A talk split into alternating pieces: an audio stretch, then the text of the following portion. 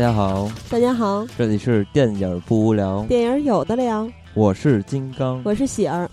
那么这期大家看到我们没有发互动话题，嗯。啊，互动话题是每周四在微博和微信公众平台发嘛，嗯，一不发，其实大家应该知道咱们做原声系列，原声系列是没有互动话题的，也不好做互动，对。啊，那么大家肯定能猜到这期小胖又来了，小胖来跟大家打个招呼，嗯，大家好，我是小胖，对，小胖其实也是。本来很频繁嘛，原声咱们一都一个半月怎么着也会做一期，但是最近好像隔得有点久，因为年底嘛，小胖比较忙。嗯，那么今天好不容易咱们又再碰头，其实过了年底应该就好一些了哈。好多对，年底大家都太忙了。那么也是还有年底有另外一个事儿，就是咱们节目的一个重大事件，也是一个喜讯，就是在二十八号，也就是下周日啊，大家听到节目的时候是在周一嘛，那就是本周日。嗯，二十八号的下午三点，会在大望路 SOHO 现代城西侧东廊影视文化创意园西南楼杂志客厅办咱们的呃电影不聊的两周年庆。嗯，啊，其实具体的细节，每天我们都会在微博、微信用这个发布告诉大家。嗯，然后呢，微博。咱们电影不聊的微博，大家在微博搜索“电影不无聊”就可以。对，置顶的那条也有具体的地址、时间，对啊等等这些信息。嗯，对。所以，如果大家对于这个地址啊，还有时间还是不明确的话，可以就是随时跟我们提问。然后，呃，在豆瓣这个同城活动上也可以搜到这个活动，然后上面有我的电话。然后，大家如果当天。来的时候找不着地方，也可以直接给我打电话。对，呃，同时咱们的微信公众平台每天也会发布的内容里面有一个地图，啊，大家可以把那张图片保存到手机里，这样方方便找嘛。其实像我是路盲，我也很快的瞬间就找到了，还是挺好找的。嗯嗯，那么就期待到时候与大家相会了。我们的嘉宾，比如说小胖啊、局长啊，对吧？嗯啊，这些固定的大家大家喜爱的嘉宾也都会到现场跟大家交流。等等，还有一些这个活动的流程，咱们就不多透露，到时候大家就知道了。对，好吧，那咱们就正式进入主题。OK。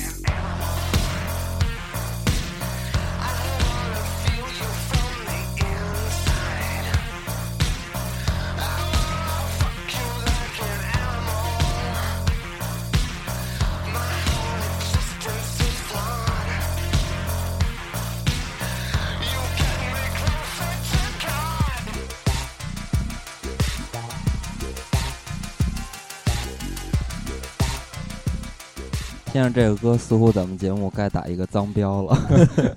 嗯，这首歌其实是来自于九寸钉的一首歌曲，叫做《Closer》。这首歌是出现自大卫芬奇的一部电影，叫做《七宗罪》的片头。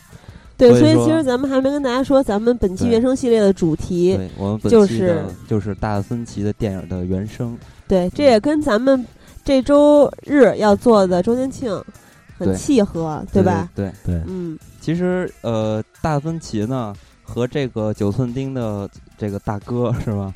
就是特伦特，对，他们是非常有渊源的，然后合作也是算是比较固定的了，已经是。对。然后，呃，在七宗罪的时候是这两位第一次合作。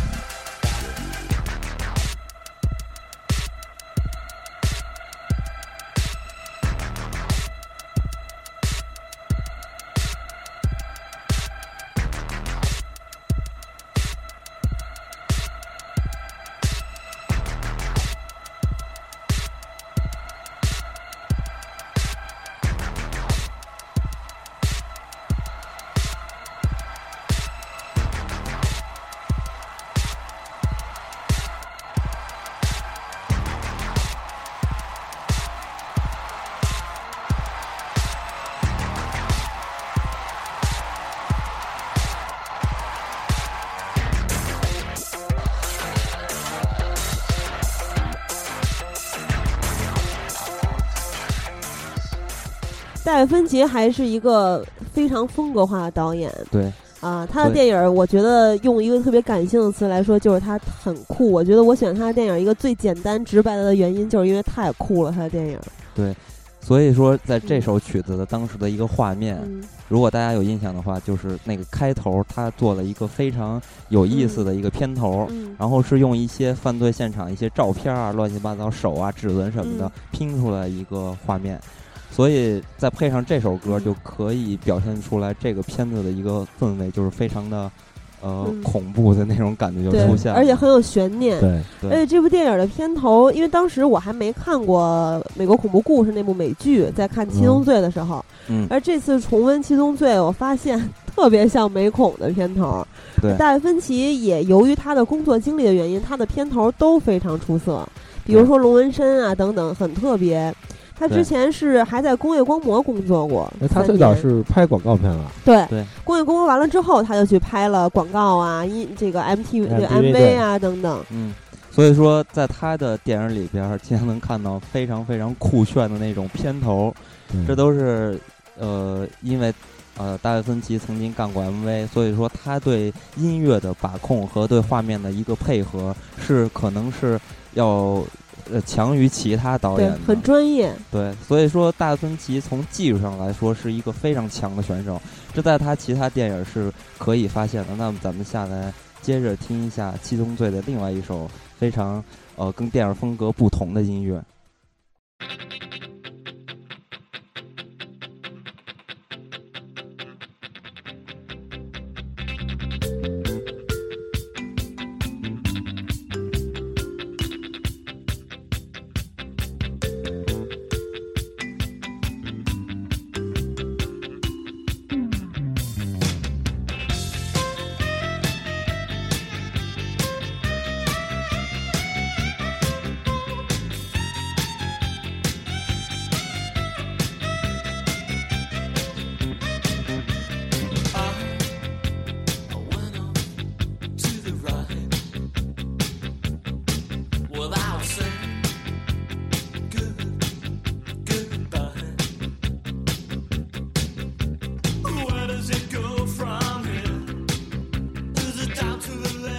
这首歌来自一个非常，呃，不是很出名的乐队。对，他是当当年是一个新浪潮里面，也也算是呃小小有名气的一个乐队嘛。他的名字很奇怪，叫 Haircut One Hundred。对，发型一百。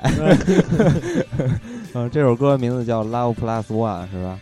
啊，我我是觉得这首歌跟这个片子还挺不太一样。对，就感觉对，你知道新浪潮都都是那种，他们有人说说新新浪潮就是朋克之后的一种一种音乐形式嘛。对，说分成了两个，主要分成了两支嘛，要么是后朋，嗯，后朋就是比较偏向艺术性的，然后比比较比较尖儿、比较墩儿的那种。对，然后但是新浪潮就是非常简单纯粹，很很流行。所以这个就这就是属于对比较流行的那个。其实咱们本期的这个主题啊，它是有一个非常明确的线索，就是大芬奇和特伦特的一个合作，然后把这个整个咱们这期节目串下来。呃，其实他们最早的结合，也就是在《七宗罪》这部电影的时候，而且他俩其实都属于呃发迹也算是差不多同一时期吧，因为在九十年代。呃，九寸钉一下就变成了一个非常非常主流、非常非常火的一个乐队，对对，一个工业的这么一个乐队。然后也正是因为他们特别主流，然后嗯，让很多人就去骂他们，就是说你这种玩乐、玩玩摇滚的东西怎么能做的这么流行乐？褒贬不一嘛。对对，就是这样。但是他的才华还是有的。对，而且嗯，大卫芬奇也是在拍完《七宗罪》之后。立马，他的这个电影事业就蒸蒸日上了。对，其实在此之前，他有一部咱们不比较熟悉的电影，就是《异形三》了。咱们做《异形》那个节目的时候说过。对。但是真正让大家识别他个人，因为那个还是在系列中，他只是作为其中一个导演，虽然风格不同，但是《七宗罪》就让大家对是一个能体现他个性的电影。对。所以说，呃，这个《异形三》咱们 这回就没有放进来，因为那个片子我觉得。对于大芬奇来说，因为大芬奇自己都不认可那是他就是他的第一部作品，这是他的风格。对对对，他自己都否否决了，所以咱们还是从七宗罪开始说起。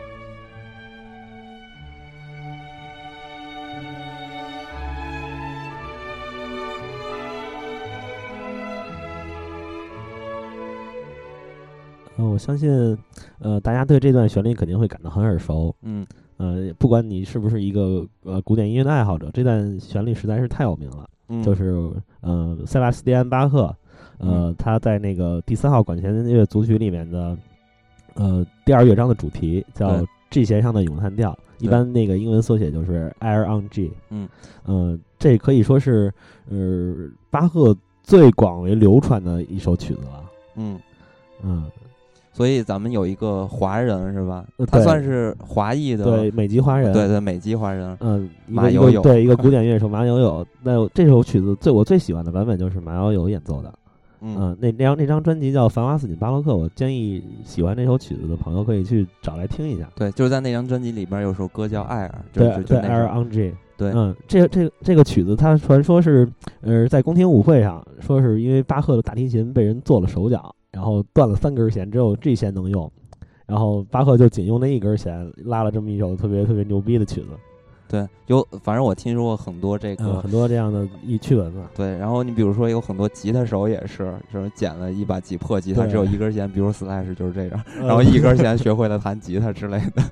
啊，总之这首歌其实我对这首歌的这个。记忆是比较深刻的，因为这首歌，呃，让我想起另外一部电影，就是王家卫的一代宗师。在那个片子里边有一首歌是莫里康内写的，那首歌就是让我一下感觉就是跟这个挺像。然后我又翻过去找那首歌了，然后听下其实不像，但是他们总是给人带来一种那种穿越感觉，对穿越时空的那种那种感觉。因为这个这首曲子呢，在《七宗罪》里边的一个片段是摩根·弗里曼。他在调查这个案件的时候，跑到这个图书馆，对，然后去翻查一些但丁啊什么的这些宗教的书籍嘛，然后背景放的就是这个曲子。因为在那个片子里呢，呃，《七宗罪》这个片子里呢，它其实是反讽力度非常强的。比如说摩根·弗里曼这个人物代表的形象，他是是算是一种复古的这么一个人，他是生活在没有电脑的那个时代，但是很老派的，对，但是呃。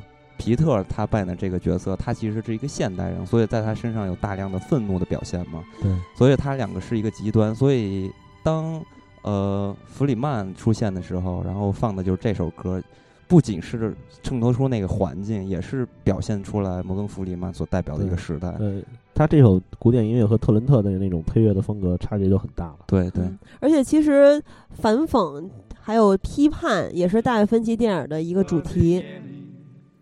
The Lord made the earth, the heavens, the hills, and the seas.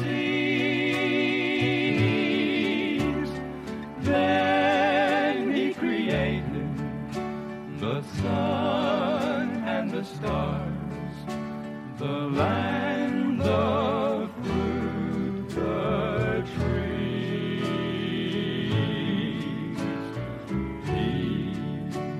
all creatures that live in the earth and taught them to live by his plan.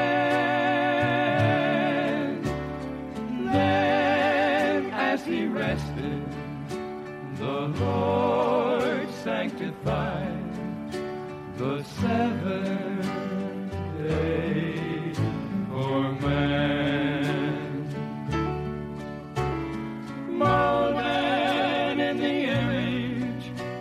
刚才喜儿说到了达芬奇，他片子里边经常会出现的一个讽刺或者一个批判的性质，呃，还有反讽什么的，在这首歌其实就也是有所表现的。因为这首歌，呃，大家可以听歌词，时唱的是有一点福音的感觉，比如描写在天堂啊，一个是赞美上帝什么的这类的。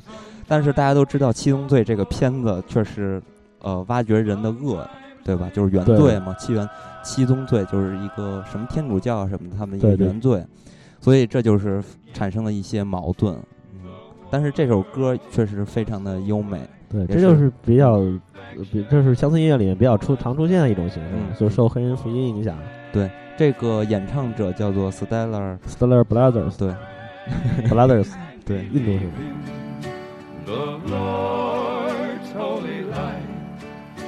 and we'll have perfection again.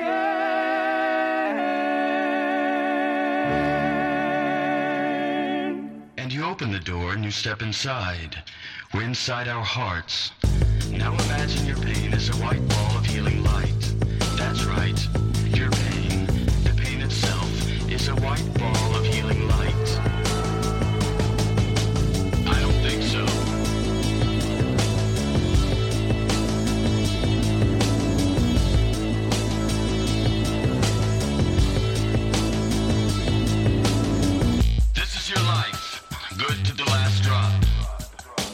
Doesn't get any better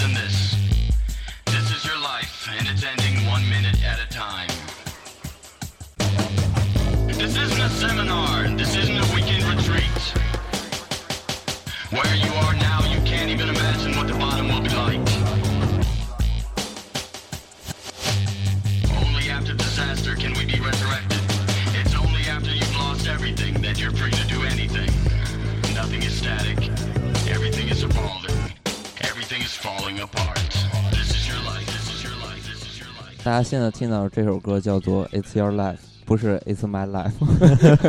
嗯，这首非常酷的歌，其实就已经是开始了《搏击俱乐部》这个片子的原声。这是咱们这周日周年庆上主要跟大家聊的这部电影。对，对所以我们在这儿不会过多的提电影的部分，我们聊一些其他的。因为首先说到《搏击俱乐部》，因为这个片子里边有一个非常显著的东西，就是香皂，所以我嗯所以我记得咱们有一个听友在周年庆的第第一年，对，然后是樊医生吧，对送了咱们一幅画，然后两幅画，两幅博乐俱乐海报对，嗯博乐俱乐部的两幅海报，有一幅送给喜儿的，有一幅送给我的。送给我的那幅就是上面有一块香皂，对，只有一块香皂。这不是因为你是 gay 的那个梗吗？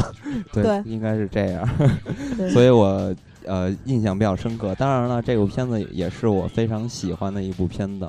然后这个片子的呃原声其实是非常非常酷的，嗯。但是这个片子的原声不是九森丁的特伦特写的，嗯，是由另外一个人写的，应该算是一个两个人吧，他们叫一个组合，对 Duster Brother，嗯，就是 纯爱兄弟，他们也是非常酷，而且我翻了一下，呃，这个兄弟的一些作品吧，然后啊没有发现其他，只发现这一部，嗯，所以还是挺我我是具体的不了解啊对，而且他介绍不是很多，他只是让大家，呃，我看他那个介绍里面有一个提醒，说是千万不要和那个化学兄弟混了，啊啊因为化学兄弟他们曾经也叫这个 The Best Brother，但是嗯因为他们发现跟那个有很多乐队都叫这个名字，对，有重名，所以他们就特别强调了一下，对，所以听这个音乐还是能觉得出来他们非常的与众不同，呃，非常葛。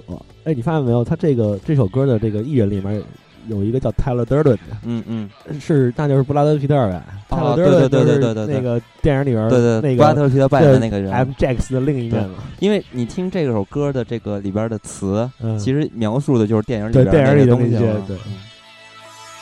If this is your first night, you have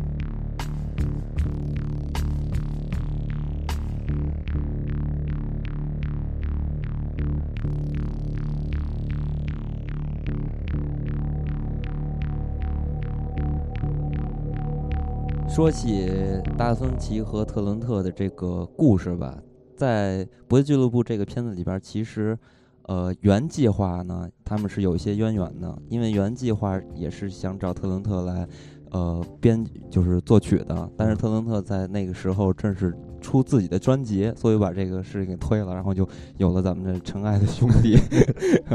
呃，但是呃，就是据大家都知道，这个电影呢是根据一本小说改编的，然后那个小说也叫《博弈俱乐部》，然后《博弈俱乐部》的原小说的作者叫做查克，这个人他自己就说呢。他在写这本书的时候，其实听着大量的音乐就是九寸钉的音乐，所以 也是还是挺有缘分的。是，而且咱们刚才也提到了布拉德皮特，顺便可以再说一下，其实皮特他演过不少好片儿，对吧？对。呃，在他第一次跟戴芬奇合作之前，嗯，也就是《七宗罪》这部电影，已经演过《燃情岁月》呀，《夜访吸血鬼》呀，《大河恋》呀，这些也是辨识度很高的电影。而且他自己呢，呃，其之后又演过不少电影，也是不错的片子，但是他一个影帝也没有。我觉得他也挺冤的，虽然说没有小李子那么被大家媒媒体啊渲染的那么惨。对，因为我我觉得他就是太帅了。哎，我想问一下喜儿，如果你觉得他要有一部能获得奥斯卡最佳男演员的影帝称号的这个电影，那个角色，你觉得是哪一部电影里？呃，其实我个人比较喜欢《本杰明·巴顿骑士》，这部我觉得也是戴芬奇比较特别的一部电影。嗯，另外，呃，另外我比较喜欢他在《燃情岁月》里面的表演，就是他演那个角色，我觉得特别适合他，比较本我吧，算是。嗯。可是我觉得《燃情岁月》里他表现出来的，真的比演技更多的就是他的帅和他的 man。对，但是它里面讲了一个不羁的人的故事嘛。我觉得就还挺符合他给我的感觉的，而且他还是射手座之光嘛。他他就是 有一那种生性比较那种不羁的形象，他就很有这种感觉。另外，他还因为《点球成金》呀、《本杰明》啊这些提名过奥斯卡的影帝，但是并没有获奖。我要是我的话，我真的觉得本本杰明·巴顿骑士是他可以得奖的。那个片子，对我我个人也，本杰明他在里面跟那个凯特布兰切特的对手戏实在是太精彩了。对，也说获奖肯定是这个，我只是说我比较喜欢他在《人生岁》里面的表演。然后另外为什么没说《搏击俱乐部》呢？我觉得咱俩想法可能不一样。我是认为《搏击俱乐部》如果非要颁一个奖，肯定是颁给诺顿的。这点我跟你的想法是一样的，是吗？我也觉得是诺顿。我觉得诺顿太出色了。对，而且诺顿也是没有拿过影帝的。对，但当时呃。确实，他俩还都是比较年轻的，都是。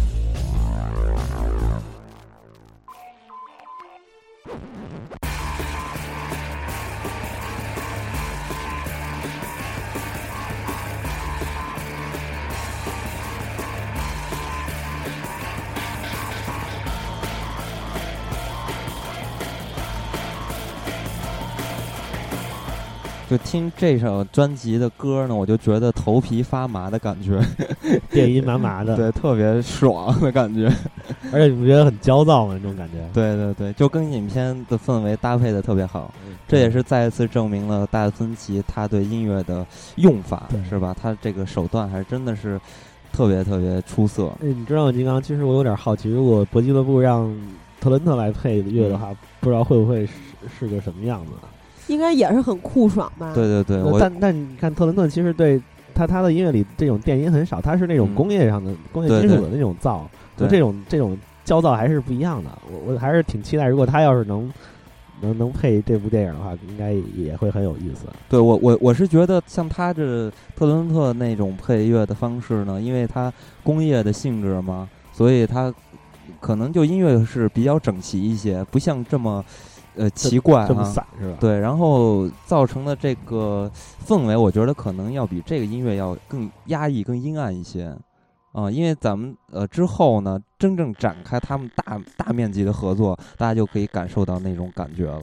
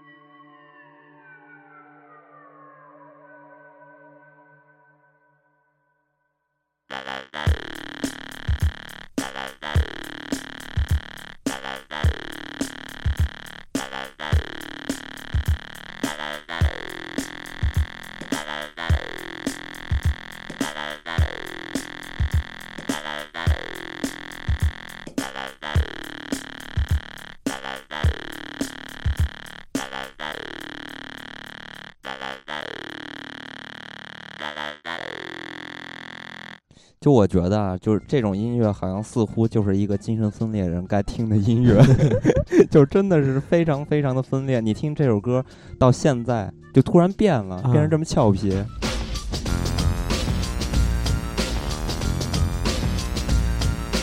哎，我记得这首插曲是在他们那个就是不乐部已经发展到一定程度，开始给学生布置作业的那一段吧，就是他们去喂鸽子，让鸽子往那个。呃，白领的车上拉屎，嗯，然后去把那个呃，就减速带的那个那个齿那个那个刀刃换了一下，让所有车就是这么着正常开着的时候全都被扎爆胎，嗯，就是去导弹的那一段的音乐。其实我 这个印象是不太深刻了。但是这个片子在我心里一直留下一个非常奇怪的特质，嗯，所以这个片子也是跟很多人认为的一样，它是一个邪典电影的经典之作嘛，就是因为它非常奇怪的这种外在的表现，呃，具体芬奇在拍摄这个电影的方式上，尤其是在外在的表现上和拍这个《精神分裂》他是怎么去拍的，那么期待大家二十八号。呃，来参观我们的这张电影的放映，然后之后呢，我们会跟大家去交流这部电影，到时咱们再去细聊这部片子。对，这部电影可说的实在是太多了。对，那咱们接下来就听下一曲。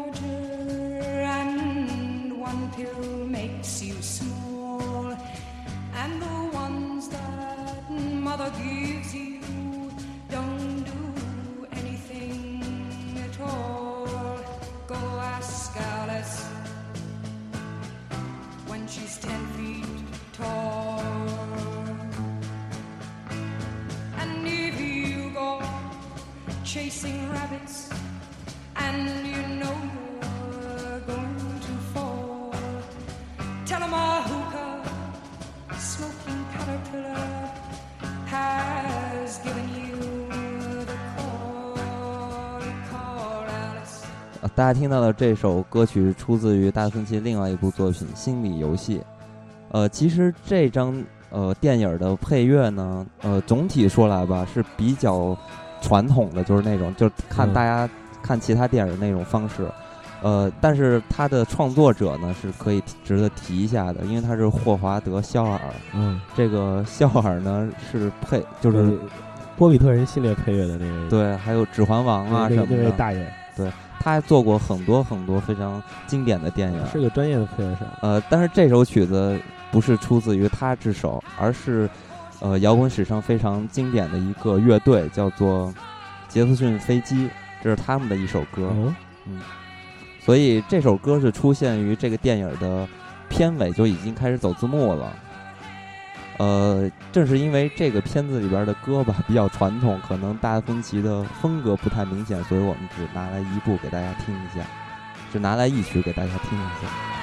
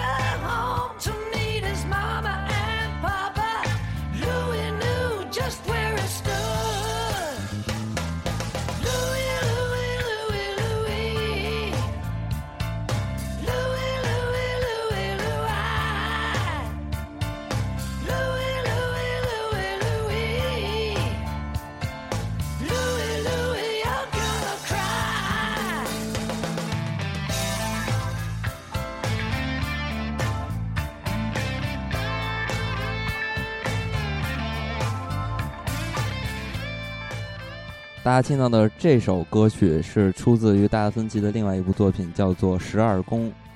嗯，这部片子呢，我相信是大芬奇这个作品履历表上的一部比较争议比较大的一个电影，因为这个片子，呃，大家可以看到，其实大芬奇已经把他自己炫技的那种技术拍摄方式全部通通拿去了，所以造成了这部片子真的是非常非常的。呃，闷，就是很多人看是这种感受，而且它的时长也是非常长，将近三个小时。呃，在电影里边都已经剔除了很多血腥的那些画面，比如像《七宗罪》里边那种非常刺激的画面，它全都剔除了。而且在这个片子里边没有凶手，就是没有真相，所以说这个片子可能大家看起来觉得上当受骗的感觉，但其实呢，这个片子对于戴森奇他整个。呃，目前看来的这些作品里边，他的这个呃批评的力度是非常强大的，所以说这也是我特别喜欢的一部电影。然后这首歌其实是在这个电影的开场，开场的时候就是呃这个凶手十二宫杀人犯嘛要杀一个女的，所以说这首歌的这个歌词吧，其实跟这首呃跟当时的画面还是有一点接近的，而且这首歌。我听起来是非常带劲，我是很喜欢这首歌，音色也很特别。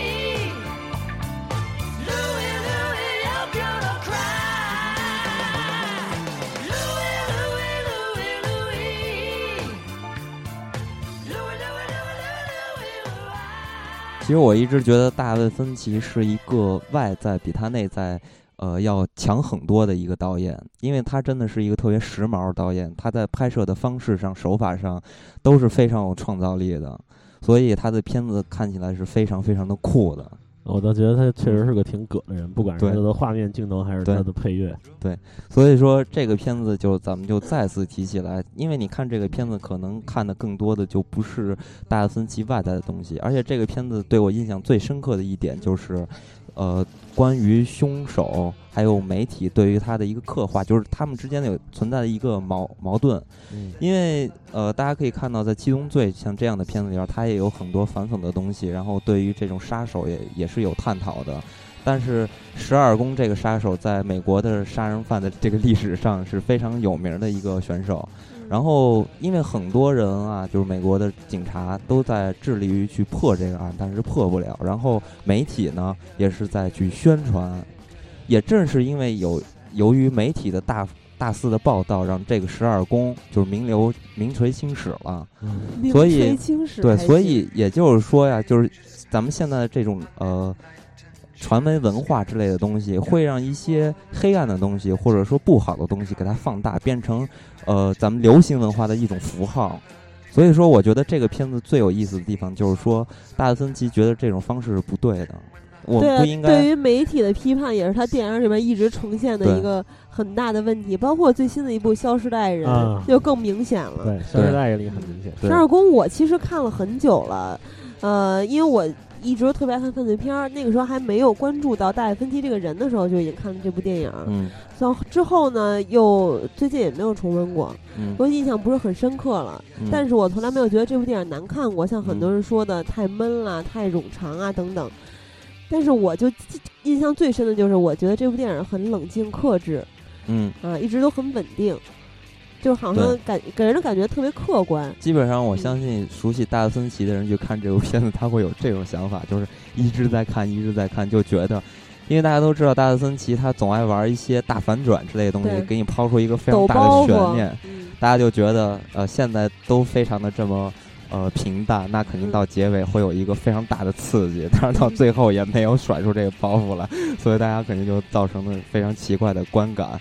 呃，也正是因为这个片子这种非常真实的感觉，像一个纪录片儿一样。对我当时看就感觉它是一纪录片儿。对，才造成了呃，也是更加就是凸显了本片的一个。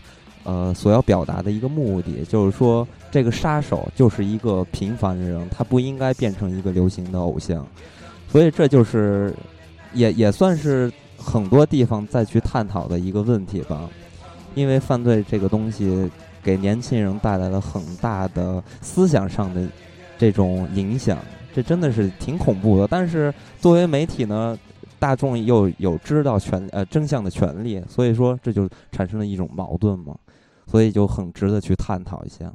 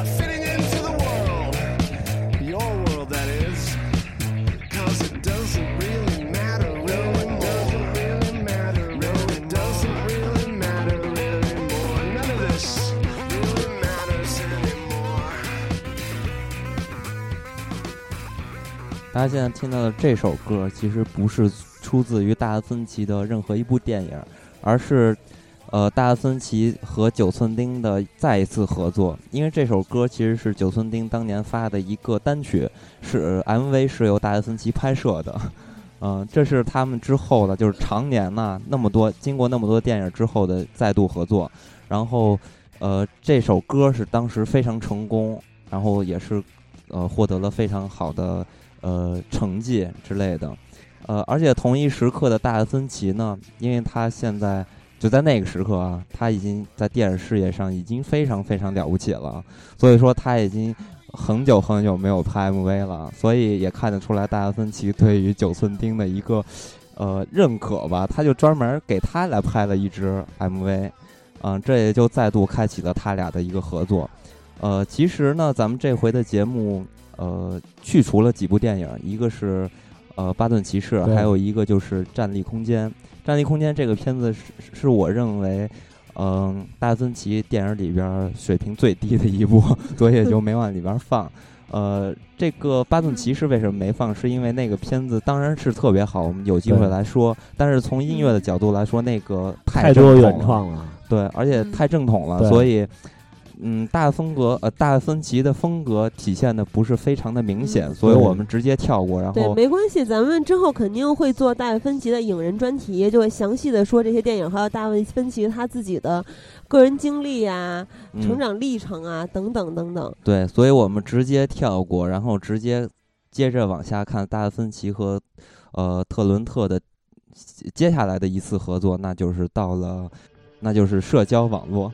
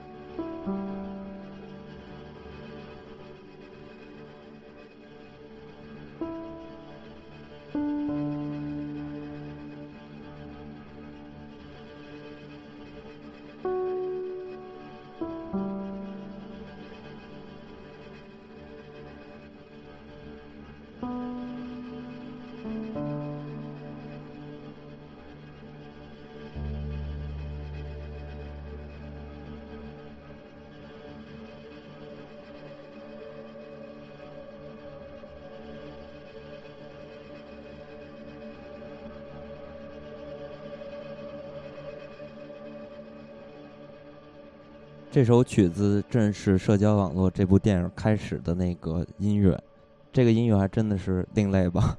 我觉得在片子里也出现过几次。嗯，这个还真是挺另类的。呃，当然，这首另类的音乐就是嗯，特特伦特他来创作的。然后呢，这个原声呢，其实被很多人不就是不是太看好的，但是呢，他们却是以黑马的姿态。斩获了特别特别多的奖，比如说奥斯卡的最佳原创配乐，还有金球奖，他都拿到了奖，一下让他俩的合作就是开正式的确立了。嗯，这跟特伦特以往的配乐的感觉都不太一样。对，这种已经有一点脱离这种九寸钉的感觉了。对，而且感觉是那种很专业的电影配乐。嗯，那你觉得这个电影有意思吗？因为这个电影当年也是一个非常得了特别多的奖的一个热门啊。其实，在看这电影，我觉得挺烦的，因为这个语速太快，说话太快了，我不得不暂停好几次去看清楚下在说什么。对，这部电影当年是拿到了第八十三届奥斯卡的最佳改编剧本和最佳剪辑，当然还有刚才金刚说的最佳原创配乐。我觉得他这一部电影当时第一遍看给我的感觉就是剪辑太棒了啊，然后第二遍看。呃，我可能是我岁数大了，还是怎么着？我也感觉，就第一遍看我没有小胖那感觉，第二遍我也暂停了几次，而且还往回倒了几次。但往回倒不是因为没看懂，或者是没跟上，是因为觉得有的桥段他那个连珠炮说，对我觉得特别爽，我得再看一遍。啊，我还以为就想看看他到底说什么。不是不是，那是你，你可能有点跟不上。对我是真是他 语速太快了，而且。就特别恐怖，因为我看了一下这个片子的拍摄的花絮，就这个人啊，真实说话也是这么快的语速。你说这个演员艾森伯格是吗？对，反正在那个花絮里边，我看到他和戴芬奇交流的时候，就是也是这么快。那在《僵尸之力》可真是难为他了。那里面他的说话的速度还是挺正常的。那那也有可能是当时他为片子做准备的时候，可能已经进入这个角色角色的状态。反正他之后还客串了一下《摩登家庭》嘛，因为我特别爱看那美剧，也是演了是谁谁的一邻居，特别能说，说的倍儿快，就是完全社交网络里面的他的语速。对，我觉得这个演员选角还是非常不错的，包括配角安德鲁·加菲尔德，也就是咱们新的蜘蛛侠啊，那地包天是吧？其实我觉得他还是比较适合演这样的角色。就是呃，怎么说呀？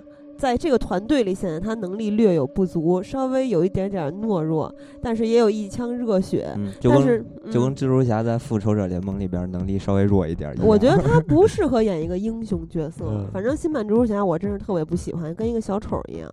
嗯，其实我觉得这个电影呢，对于呃马克呃扎克伯格这个还原，就是从外形上看还是挺像的，因为他们经常穿一个大裤衩，穿拖鞋嘛。啊，呆逼理工男是吧？嗯，对，大家可以先听一下这首曲子啊。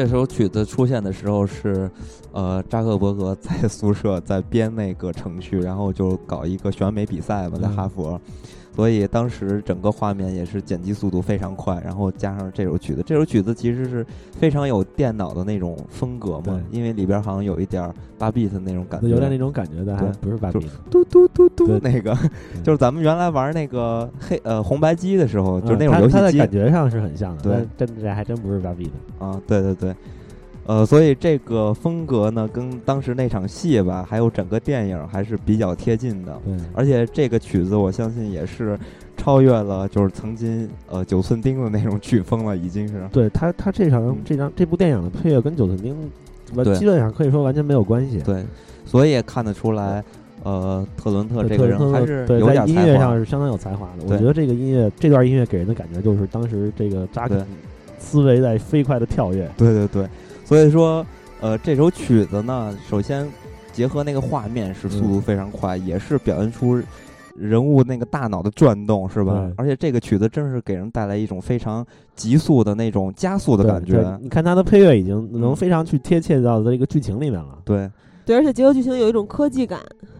对，是，对。所以说这也是大森奇他用音乐的时候的方式啊，跟别人跟别的导演还是有一些区别的。首先，他在用音乐的方式上呢，除了环境的一个烘托，还有的就是用音乐去讲故事。当然，还有一点非常非常重要的就是画面和音乐的配合，像 MV 一样，比如节奏卡的都是死的。所以说，这在很多电影里边咱们是看不到的，只有在大森奇的电影里边。会有很明显的这种表现，这个真的是挺大胆的尝试。像 MV 式的那种呃音乐和画面的一种配合，其实在这部片子里边有一场戏是非常突出的，就是呃皮划艇比赛的那场戏。嗯那场戏它的镜头剪辑卡的那个点儿是跟那个节奏是死的，嗯而且那场戏呢也是呃本片里边儿最有大森奇风格的一组呃一组戏了。那那个真的是 特别有趣，而且他用了很多拍摄的方式，用了很多移轴的方式，就嗯咱们经常看呃一些摄影师的那种拍照片的方式，会造成一种感官，就是非常大的一个地盘儿变成了一个童话世界一样那种感觉。就是大家可以查一下移轴摄影啊，就可以呃找到这种风格了。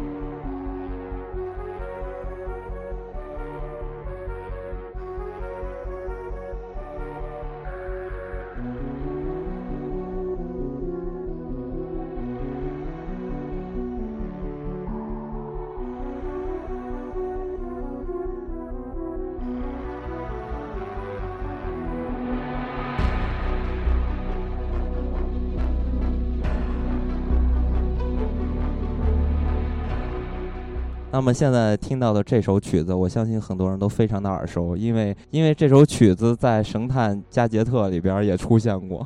呃，神探加杰特是吗？我印象不深了。我印象最深的是小时候看刺猬 Sonic 啊，然后那个动画片开始的时候就会放罗伯尼克博士在追着那个刺猬跑的时候，就用的是这首曲子。嗯，这首曲子非常有名。对，这首曲子是一个非常经典的交响乐嘛。呃，它不不能算是交响乐吧？我我记得它好像是为哪一部歌剧写的啊？呃，那个这首曲子叫在山魔王的宫殿里，对对对，是格里格格里格的作曲，在很多的电影和动画片里面都有用过，因为那种感觉实在是太强了。对。所以，呃，在这个电影里边，他把这个歌变成了另外一种风味。没错。嗯，其实我对于这首曲子印象最深刻的一部电影是，呃，一九三一年的一部电影，叫做《M 就是凶手》。这是一个非常非常出名的电影，它是呃弗里茨朗嗯本人的第一部有声电影。所以说，在这部电影里边，这首曲子变成了一个口哨，也就是那个。呃，M 凶手这个人，他实行犯罪的时候出场的方式就是吹这个口哨，所以也是有这种非常离奇的感觉。你不觉得这个曲子特别的酷？对，非常的有趣。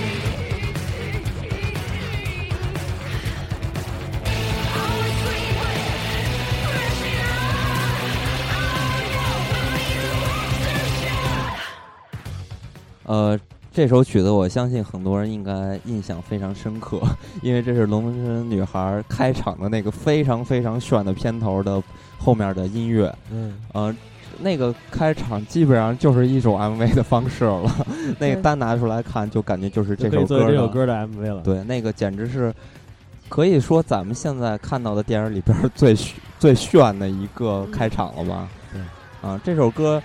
呃，其实原唱呢是这个吉卜林飞艇的一首曲子，叫做《Immigrant Song》。嗯，《Immigrant Song》。对，这个也是非常经典的一首歌嘛。对。但是在呃特伦特的这个帮助下，变成了另外一种呃风格，造的一种风格。对。而且呢，不得不说，演唱这首曲子的这个女选手是《耶耶 Yes》的女主唱，叫凯伦欧。这是我当年特别喜欢的一个女主唱，哎，看 Yes 的歌也还是挺酷的，对，非常非常的酷，有一点那种老老式车库的感觉，但是又又又很现代。其实咱们国内有很多，我就不具体的点名了，就是国内有很多女主唱的这种乐队，有很多他们的舞台的表演的方式都是跟她来学习的。我其实你不点名，大家也知道是谁。啊，当然了，脸挺长的是吧？其实大家如果不知道凯伦欧欧姐是谁啊，大家可以去翻一翻去年的奥斯卡啊，今年的奥斯卡。嗯，今年的奥斯卡，她演唱了一首歌，也就是《赫》里边那首歌，在现场，对，就完全是另外一种风味，嗯。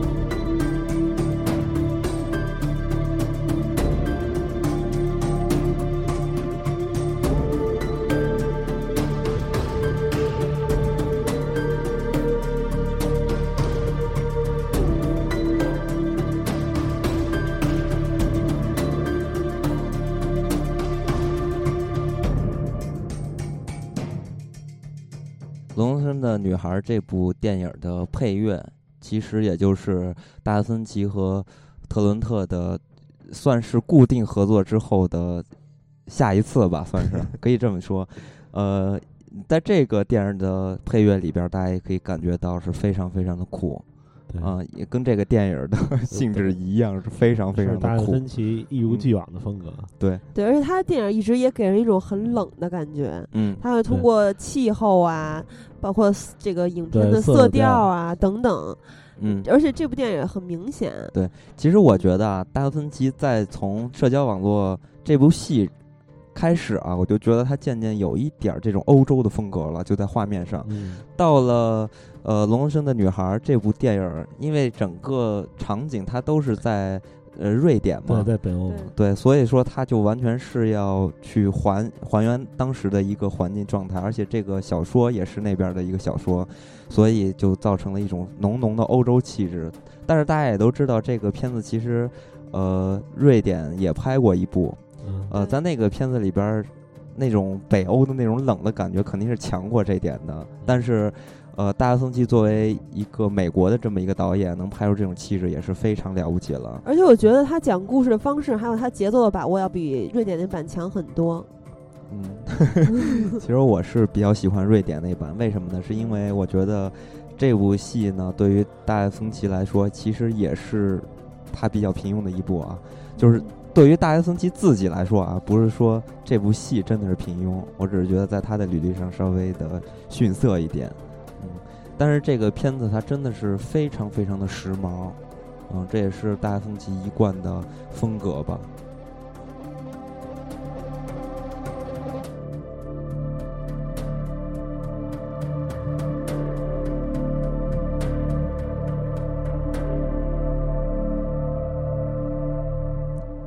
其实我刚才说，大家分奇从这个片子开始就出现了这种欧洲的画面的风格，呃，体现呢就是在大家分奇的下一部电影，就是现在非常热门的，就是《消失的爱人》这部电影。所以大家可以听一下《消失爱人》的电影的配乐。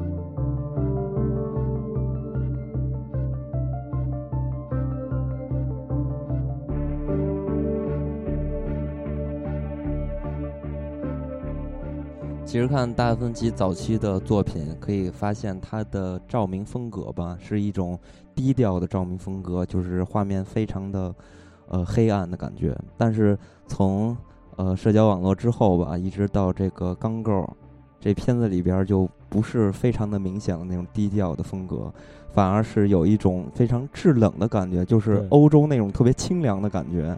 所以说，在这个片子里边，我是。就是强烈的感觉到那种欧洲的气质，然后非常的舒服，看起来，因为画面是非常的清澈，然后也没有什么人，感觉，呃，导演把把他们这个故事变成了一个置身于世外的这么一个世外桃源一样。大家看这个电影的海报也可以看得出来，是非常非常的清凉的。就是蓝蓝的画面上，黑蓝黑蓝的，然后有几个小云彩之类的，就这种感觉，饱和度极低啊！而且这张海报我真的也是非常喜欢，特别有这种欧洲的设计风格。对，而且配合刚告的剧情，确实是有一丝寒意。对，特别。哎，你们男的时候看完这部电影之后，都觉得特别可怕呀，特别同情小本。我记得当时金刚说他看完《水果硬糖》之后就特生气，看完这部电影之后，他还是说他特别生气。其实《水果硬糖》是生气，但这个片子就不是生气了，就是恐惧是吗？是种后怕是吗？恐惧是恐惧，关键是对于这个女的，我真的是受不了，我快疯了。嗯，然后而且就是里边这个女的吧，我就觉得 太恶毒了，简直。所以就反正这个电影吧，我们不能剧透，因为我相信很多人还没有看到这部片子。呃，在没有不知道这个片子结局的情况下，看这个片子会带来一丝非常爽的感觉，所以咱们呃，电影的故事还是尽量的回避一下吧。对这部电影，反正可以透露一点，就是大家在看的时候，依然会有很多的反转和抖包袱啊，这些，但是呃，不是你想的那样，最后的结局，对，还是挺出人意料的。对，而且我觉得这部，我觉得他一直的选角都非常棒。这部选的虽然是一个面瘫小本，嗯，但是我觉得小本还是很适合这个角色的，因为他本来就是需要这么一个，就是已经很无奈了。就我觉得小本演戏就跟梦游一样，就真的没有任何的情绪和爆发力，什么情感全都没有。但也确实这么一个形象，非常贴合这个呃小说人物的原型和这个故事。对，另外这个罗莎罗德啊，罗莎曼德派克。也是非常适合这个角色的，只不过他没有原著中所描述的那么美国甜心的感觉，嗯，更多的是蛇心蛇蝎心肠的感觉。对 他看起来眉宇之间就有一点，嗯，有一点坏坏的，就很强硬的一个女人，一看就是。对这部电影真是非常精彩，全程无尿点，非常推荐。而且这个电影呢，我相信是。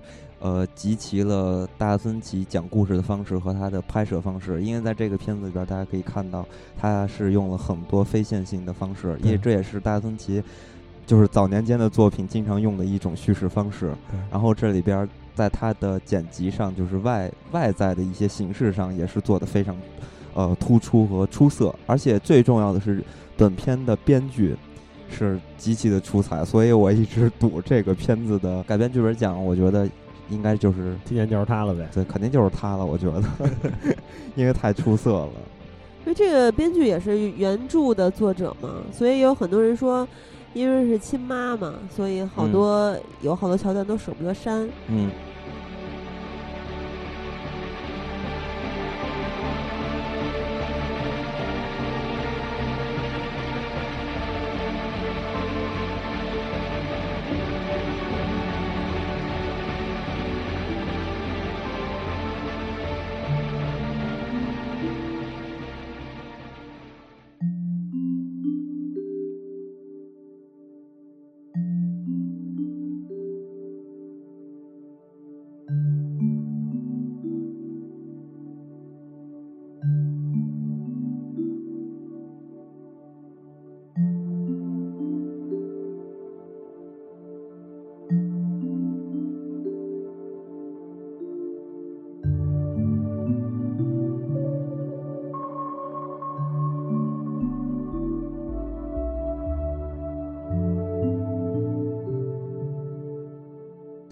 其实话说回来呢，呃，这部电影的原声配乐正好也是呃大森奇和呃特伦特又是再一次合作带来给给大家带来的，所以说这又。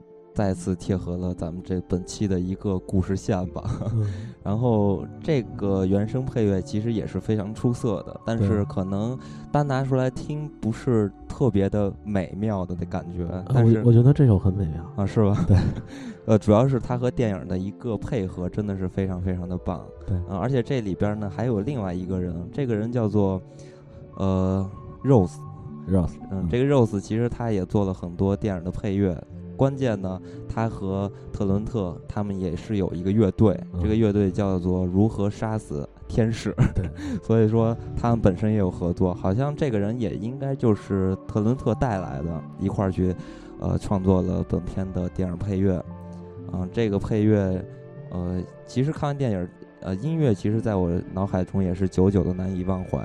嗯，所以这个片子真的是全方位的，没有什么死角。对，我在看这部电影的时候有一个感觉，就是有时候它的配乐让你感觉到那个配乐根本就不存在，嗯，就是完全已经融入到画面里了。尤其是杀人那一段，哇塞，太刺激了。对，其实当时局长他不是大学学的音响导演吗？他说他们老师上原声课的时候说过，就是最优秀的原声，就是让你感觉不到它的存在。对，但是呢，你看完之后又会回味无穷。